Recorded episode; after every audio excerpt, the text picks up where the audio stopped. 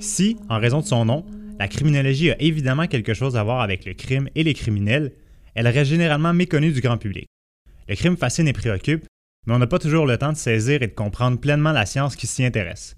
C'est pourquoi on vous propose un tout nouveau balado qui vise à démystifier la criminologie, une thématique à la fois. Je m'appelle Vincent Mousseau et vous écoutez Enquête de criminologie. Enquête de criminologie, c'est un balado de vulgarisation scientifique où à chaque épisode, des experts du milieu académique et pratique viennent nous aider à investiguer quelques mythes et croyances populaires à propos de la criminologie. Ce premier épisode se veut une initiation à la criminologie et on en parle avec Valérie Prézot, coordonnatrice des stages et responsable des études de premier cycle, baccalauréat et mineur à l'École de criminologie de l'Université de Montréal, aussi psychothérapeute et criminologue, intervenante spécialisée en toxicomanie. Et Francis Fortin, professeur agrégé à l'École de criminologie de l'Université de Montréal. Je suis aussi chercheur au Centre international de criminologie comparée et co-chercheur au réseau Serene Risk.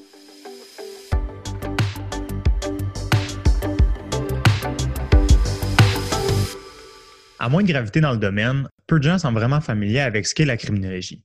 Un bon indicateur, en fait, c'est le nombre de fois où un étudiant en criminologie doit préciser ce qu'il fait dans le cadre de ses études et ce qu'il va faire une fois qu'il va les avoir complétées. Je profiterai donc de votre présence pour vous renvoyer la question et vous demander d'entrée de jeu, ben, c'est quoi la criminologie? Bien, la criminologie, en fait, c'est vraiment l'étude du phénomène criminel, des lois. On, on touche aussi l'intervention. Il y a une partie qui est l'analyse et la recherche beaucoup plus que la notion de CSI, concours sur des scènes de crime en talons hauts, puis en plus on va à la cour. Là, on, fait, on fait des choses pas mal plus intéressantes que ça. Euh, peut-être aller dans le même sens que toi, Valérie. Euh, moi, je me souviens, il y a quelques années, j'avais souvent voyagé euh, Québec-Montréal et je prenais souvent du covoiturage. Et systématiquement, j'avais une nouvelle réponse quand je disais que j'étudiais en criminologie. Ça allait de Ah, mon frère aussi est avocat. Après ça, c'était Ah ouais, moi aussi, mon frère, il est policier. Alors évidemment, effectivement, la criminologie, c'est une drôle de bête. Puis comme tu disais, Valérie, euh, il y a comme un mélange, en fait, de psychologie, de droit, de sociologie. Alors ça, ça contribue peut-être à rendre les choses euh, peut-être moins claires. Dans le fond, si on, on retourne un petit peu, qu'est-ce qu'on s'intéresse en criminologie? J'ai essayé de diviser en grandes familles. D'abord, euh, certaines personnes vont étudier le crime lui-même. Ça se comprend assez bien, c'est quoi le modus operandi, comment on procède pour faire le crime, etc. Il y a d'autres qui vont étudier les auteurs. Alors, qui sont-ils? Que font-ils? Est-ce qu'ils ont des caractéristiques particulières? Dans certains cas, on va s'intéresser aux victimes. Donc, ça, c'est aussi un autre aspect important. Et finalement, dans les grandes familles, il y a les institutions elles-mêmes en tant que système. Est-ce qu'on s'intéresse à la police en tant qu'organisation? Est-ce qu'on s'intéresse à la Cour? Est-ce qu'on s'intéresse à la DPJ? Est-ce qu'on s'intéresse au gouvernement et les politiques qu'on va déployer pour la prévention du crime? Euh, puis moi, je compléterais, Francis, il y a un côté aussi, c'est le passé. Hein? On fait une job d'archéologie, d'essayer de comprendre comment ça se fait que c'est rendu un crime ou comprendre au niveau de la société, mais comprendre aussi au niveau des individus, quand tu parlais des victimes puis des délinquants ou des, des auteurs des crimes, c'est de comprendre qu'est-ce qui fait qu'ils ont passé à l'acte. Mais on a aussi tout un travail qui est pour le futur, de comment on va les réinsérer, comment on va travailler avec eux autres pour qu'ils reprennent leur place en société, autant du côté des délinquants que du côté des victimes, parce qu'on veut protéger la société. Ouais, je pense que ça, c'est une sphère qu'on a tous les deux. Euh, la question de la récidive, on vient se rejoindre dans l'intervention et dans l'analyse parce que, bien évidemment, ce qu'on essaie de faire d'une certaine façon, c'est protéger le public, donc éviter que de nouvelles infractions se commettent, mais en même temps, on a cette préoccupation-là de ne pas bloquer l'individu dans sa réintégration en société. Donc, c'est sûr que pour avoir passé plusieurs années dans une, agence d'application de la loi, on n'avait pas nécessairement en tête d'aider le délinquant, mais on essaie vraiment de prévenir le crime. On remarque déjà dans vos réponses que la criminologie peut être divisée en deux grands axes. Hein. D'un côté, il y a l'intervention, puis de l'autre, il y a l'analyse et la recherche. Pour démêler un peu ces deux axes, Valérie, que fait plus précisément un criminologue en intervention et où est-ce qu'il peut travailler? Ben, je commencerai peut-être juste par définir qu'un criminologue, c'est un titre réservé maintenant depuis la loi 21. Mhm. Fait que pour s'appeler criminologue, il faut être membre de l'ordre professionnel. Fait que les criminologues euh, qui portent le titre, ben normalement, on va les retrouver euh, dans différents milieux, que ce soit du côté des centres jeunesse, des CIS et CIUS, euh, les centres intégrés de santé et services sociaux. On peut les retrouver, ça, du côté de l'intervention au niveau jeunesse, soit d'évaluation, soit euh, en intervention avec les jeunes contrevenants ou en protection de la jeunesse. On va les retrouver dans les centres d'aide aux victimes de criminels, les maisons d'hébergement pour femmes en difficulté, euh, les ressources en santé mentale, Pinel en est un, une place où on retrouve des postes de criminologues. De plus en plus, on a des criminologues qui sont dans les hôpitaux aussi. On va en retrouver sur la rue, travailleurs de rue, travailleurs de proximité, des organismes communautaires, des CLSC, curateurs publics, euh, toxicomanie, dépendance, où moi j'ai passé une partie de ma vie à, travailler. On va les retrouver en service correctionnel canadien, service correctionnel québécois, comme agent de probation, agent de libération conditionnelle, maison de transition, détention, pénitencier, euh, est-ce que j'oublie des milieux? Possiblement. Mais en tout cas, plusieurs ressources aussi euh, communautaires, comme je disais tantôt. Fait que ça, c'est les, les, endroits où on va retrouver des criminologues qui vont travailler en intervention. Et depuis quelques années, on retrouve aussi des criminologues en intervention dans les milieux policiers. Donc, ils vont accompagner les policiers sur le terrain. Exemple, il y a un appel pour euh, de la violence conjugale. Le policier va venir avec un intervenant psychosocial qui va prendre la personne, va discuter avec, va lui donner de l'information sur les centres d'aide aux victimes d'actes criminels, va lui donner de l'information sur si effectivement une plainte qui est portée, ça va être pas le déroulement. Il y a aussi d'autres intervenants qu'on retrouve en milieu policier qui sont des employés des CAVAC les centres d'aide aux victimes d'actes criminels vont avoir un intervenant posté directement dans le poste de quartier qui va intervenir vraiment plus du côté de la victimologie, justement, d'informer les gens euh, victimes de n'importe quel type de délit. donc, effectivement, on peut avoir des criminologues en intervention qui sont en milieu. Mais ce qui est fascinant, je trouve, en criminaux, c'est qu'on a choisi de faire de l'intervention avec une clientèle qui ne nous a pas choisi, pour une grande majorité. Ça, c'est particulier comparativement à la psychologie, le travail social, la psychoéducation. Souvent, on débarque dans la vie des gens qui n'ont pas demandé d'aide. Ils ne débarquent pas notre bureau en disant Moi, j'ai besoin de me faire aider pour mon anxiété. Souvent, ils ont commis un délit, ça passe par la course, on se retrouve dans leur vie. Ou par rapport, mettons, au centre jeunesse où on va se retrouver dans des familles qui, des fois, n'ont pas demandé de l'aide, même s'ils en ont besoin. Fait qu'on est vraiment dans l'intervention sous contrainte, c'est vraiment d'avoir de la surveillance. On va surveiller si le délinquant, effectivement, a respecté des, des, conditions de remise en liberté. On peut y faire passer des tests d'urine. On va lui demander des questions sur son budget. On va rencontrer ses proches.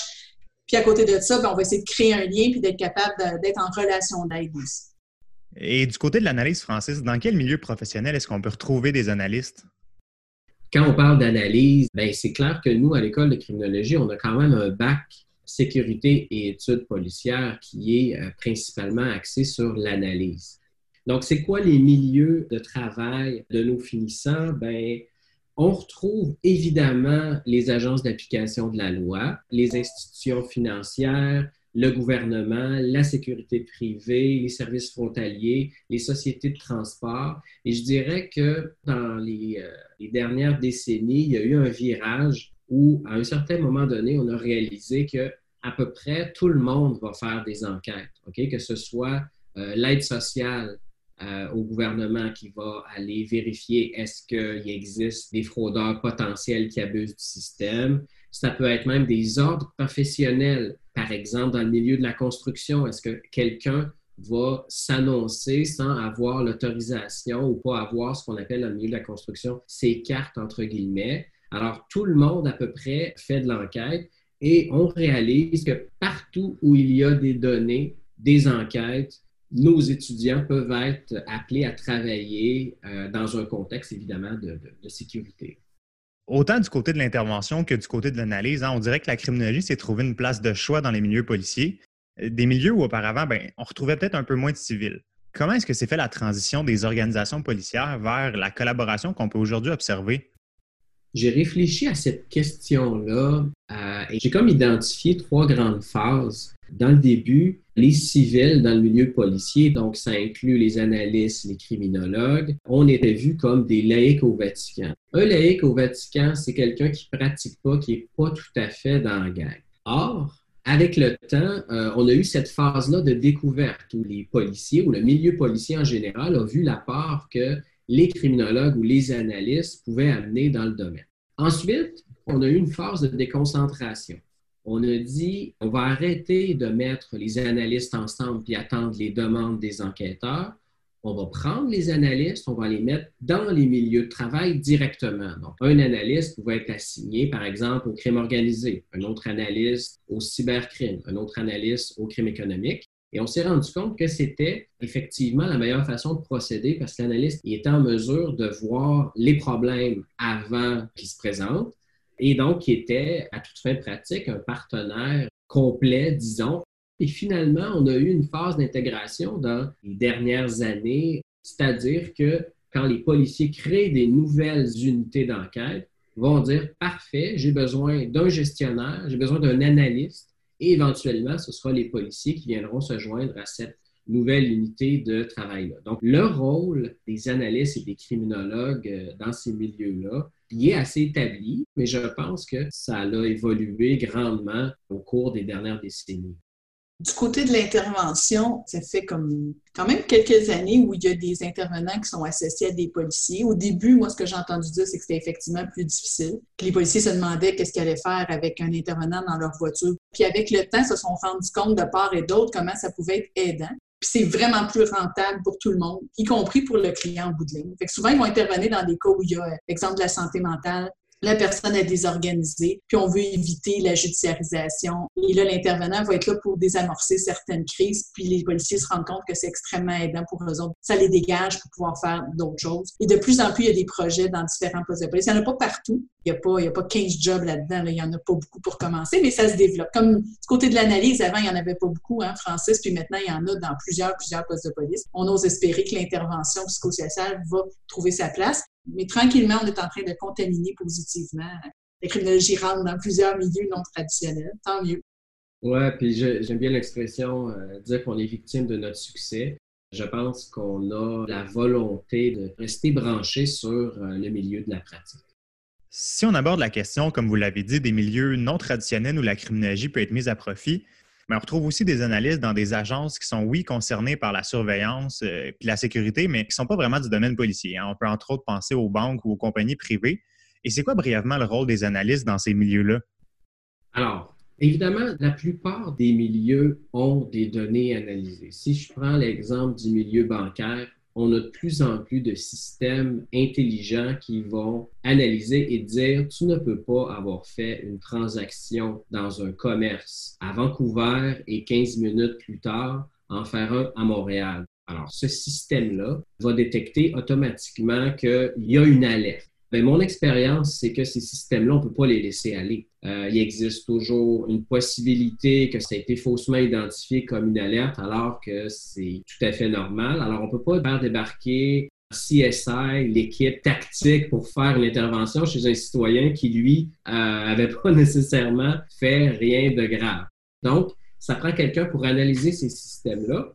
Euh, l'autre sphère d'activité qu'on commence à voir, c'est évidemment l'analyse des médias sociaux. Alors, il y a plusieurs agences, c'est pas uniquement la police, qui vont s'intéresser à ce qui se passe sur les médias sociaux. Donc, c'est des questions aussi simples comme est-ce que ma réputation est intacte? Est-ce que je peux aller voir sur les médias sociaux si euh, les gens sont satisfaits de ma marque? Alors là, je suis dans le domaine très, très commercial. Donc, c'est une autre, je dirais, une autre sphère, mais on a ouvert euh, littéralement une porte de garage complète où là, tout le monde est sur les médias sociaux et de plus en plus, les compagnies, les organismes sont préoccupés. Est-ce que euh, j'ai bonne réputation?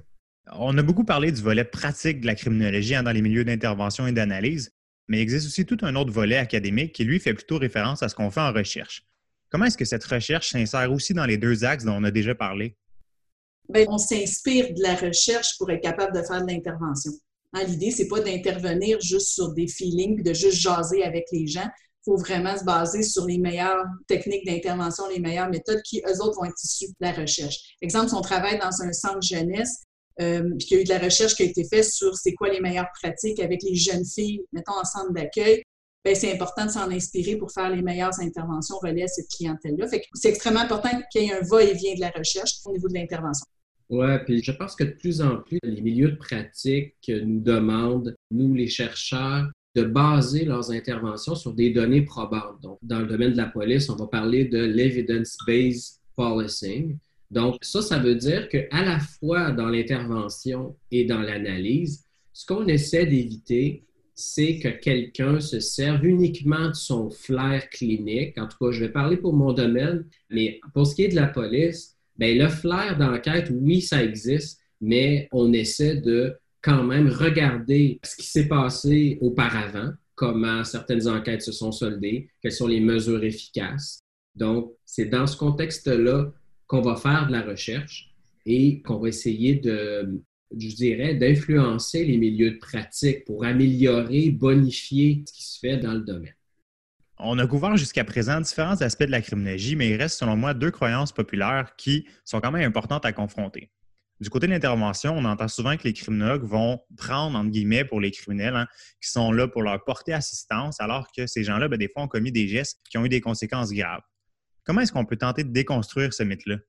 Bien, moi, je me rappelle quand je travaillais en intervention, ça m'est arrivé d'être dans des relations sociales où les gens disent oh, c'est bien, toi, t'es pro-détenu, puis euh, euh ouais, exact. puis absolument pas si on travaille avec quelqu'un qui a commis euh, des agressions sexuelles sur des enfants, puis qu'on l'aide à, ce qu'il se comprenne mieux, puis à, ce qu'il fasse des changements dans sa vie, puis que ça fait qu'il y a moins de victimes au bout de la ligne, ben, on est en train d'aider tout le monde. Moi, j'ajouterais que je me souviens dans mon jeune temps où un policier m'a déjà dit le délinquant, nous, on veut le rentrer, vous, vous voulez le sortir à tout prix. Alors, ce mythe-là est un mythe, c'est pas vérifié par les faits, parce qu'on garde en tête, corrige-moi si je me trompe Valérie, mais un agent de probation ou un agent de libération conditionnelle, ben, on lui demande d'évaluer le risque potentiel de récidive. Et euh, ce processus-là est de plus en plus rigoureux et encore une fois est basé sur des données probantes.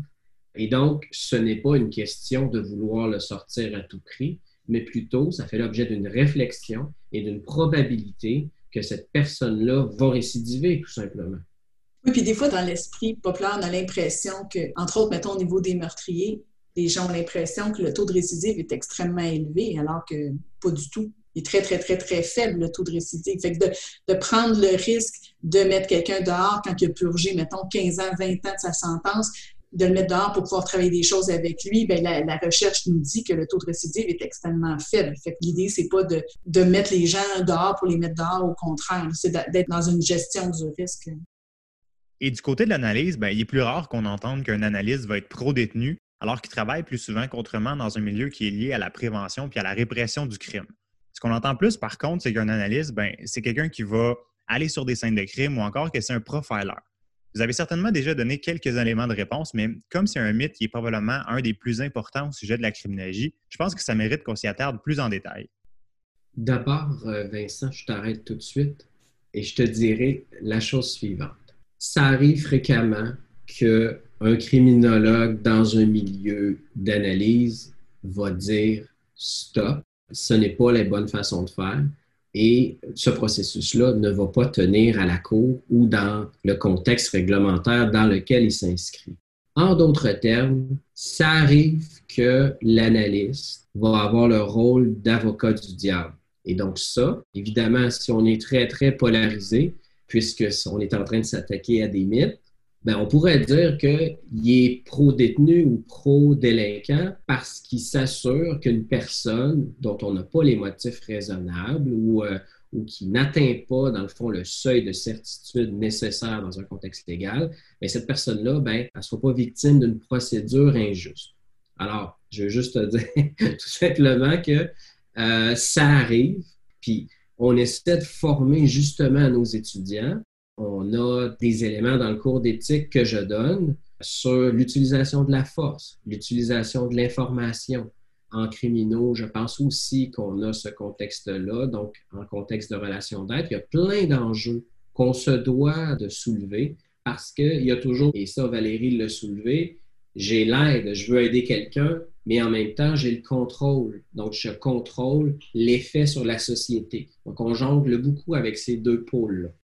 Mais moi, j'ajouterais par exemple, Francis, parce qu'il y a beaucoup d'étudiants qui vont venir me voir ou de futurs étudiants, puis qu'effectivement, ça les fascine les milieux policiers, puis ils pensent qu'on fait du profilage. Fait que c'est important qu'on défasse ce mythe-là qu'effectivement, on va pas euh, enquêter des tueurs en série, là, parce que souvent, c'est ça qui fascine. C'est ça, c'est les téléséries, les, les CSI de ce monde et toutes les autres téléséries, pour essayer de comprendre, puis de voir, mettons, là, on recherche un meurtrier en série, ben, il y a quel âge, il a l'air de quoi. Fait que tu as décrit tantôt tout le travail d'analyste, mais on est loin du profilage, puis on s'entend que on n'a pas euh, une multitude de tueurs en série là, pour garder 4-5 postes de profileurs non plus. Ceux qui le font au Québec, c'est plus des policiers. Tu me corrigeras si je me trompe, Francis, mais fait que c'est pas, il n'y a pas de criminologue, de profileur euh, qui essaie de trouver des types. Euh, c'est pas ça qu'ils font dans les postes de police. Oui, écoute, euh, Valérie, tu es à 110% euh, dans le mille. Je me souviens encore une fois qu'on avait des étudiants européens qui venaient au Canada pour étudier les serial killers. Euh, un des problèmes qu'on avait à l'époque et encore maintenant, c'est qu'on n'a pas de serial killer au Canada. Euh, et on est très heureux, hein? C'est, euh, soyons clairs. Alors, euh, quand on veut analyser des données, on n'a vraiment pas de données. Puis effectivement, je ne m'étendrai pas nécessairement sur ce sujet-là, mais la formation de profileur dure une année, sinon plus qu'une année. Et au Canada et aux États-Unis, il faut absolument être policier. Donc, euh, je ne pense pas qu'il y a une formation universitaire sur le continent nord-américain qui va vous permettre de devenir profiler. Peut-être que certains vont avoir été surpris ou déçus d'apprendre que des études en criminologie, ben, ça ne permet pas de devenir technicien en scène de crime ou profiler. Mais démystifier la criminologie, ben, ça implique aussi de remettre les pendules à l'heure hein, et de donner un portrait plus juste et plus fidèle de ce qu'on fait réellement. Et je pense que vous avez réussi l'exercice avec brio en nous donnant aussi un avant-goût de plusieurs thématiques qui pourraient faire l'objet d'épisodes pour le balado. Valérie Prézo et Francis Fortin, merci pour votre participation à cet épisode. Merci Vincent. Avec plaisir, merci Vincent. Que ce soit dans le domaine de l'intervention, de l'analyse ou de la recherche, les professionnels formés en criminologie gravitent toujours autour des éléments suivants. La victime, le criminel, le crime ou la réaction sociale au phénomène, notamment ce qui relève de sa prise en charge. Réunis sous une même grande discipline, les expertises en criminologie sont en effet multiples et nous aurons certainement la chance d'en découvrir et d'en explorer davantage à travers le balado. Vous écoutiez Enquête de criminologie, un balado du CICC, le Centre international de criminologie comparée. La réalisation et la coordination de ce balado est assurée par Marie-Ève Dubois, Raphaël Loireau, Vincent Mousseau et Geneviève Rioux.